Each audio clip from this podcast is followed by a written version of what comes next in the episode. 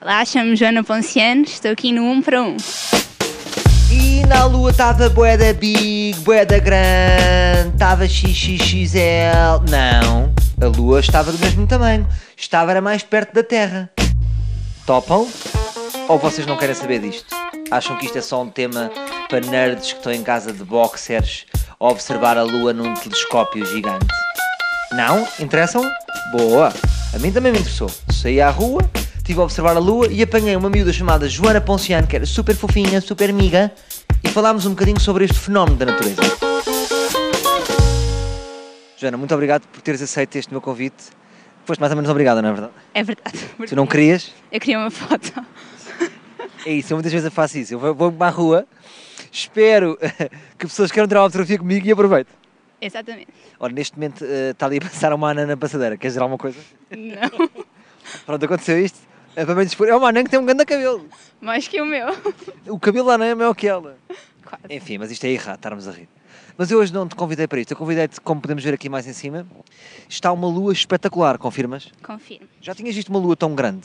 Não, está mesmo grande. Está mesmo grande. Sabes que eu não sei se está grande, portanto, é, lá está, apanhei-te aqui um bocadinho. A Lua está sempre do mesmo tamanho. O que ela está é mais perto da Terra. Agora, a pergunta que eu te faço é: achas que a Lua de repente está mais perto da Terra porque ela quis ver com os seus próprios olhos se o Donald Trump tinha ganho?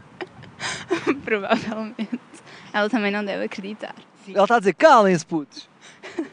Sendo uma super Lua, tu achas que hum, não deviam ao menos ter uma máscara e uma capa para. Tipo anti-herói. Já, era tipo, tipo anti-Lua. Tipo anti-lua. Achas que sim? Acho que sim. Não sei se estás a par, mas nestes dias os cães domésticos transformam-se em lobos. Tens cão? Não. Ainda bem, porque o cão de repente transforma-se em lobo e cozinha-te, eh, põe-te no, no fogão, faz um, um picadinho em cebola e de repente pode comer-te. Ok. Comer-te no sentido de, de comida, não é? Sim, sim, eu percebi. Sim, para se ficar claro. Não sei se estás a par, mas a Lua agora só vem daqui a muitos anos. Acho que só em 2038. Agora tivemos este pequeno encontro em 2016, que é já combinar em 2038 estarmos os dois juntos para ver a Lua. Pode ser? Pode? Pode. Espera, não, esqueci-me que não posso nesse dia. Tenho um batizado. Ah, ok. Porque eu sou daquelas pessoas que têm uma agenda é já de 2040. Ok. Qual é a data mais longa que tens na tua agenda preenchida? Não sei. A data mais longa não, a data que. Percebeste o que eu quis dizer, não é? Percebi, mas não tenho agenda.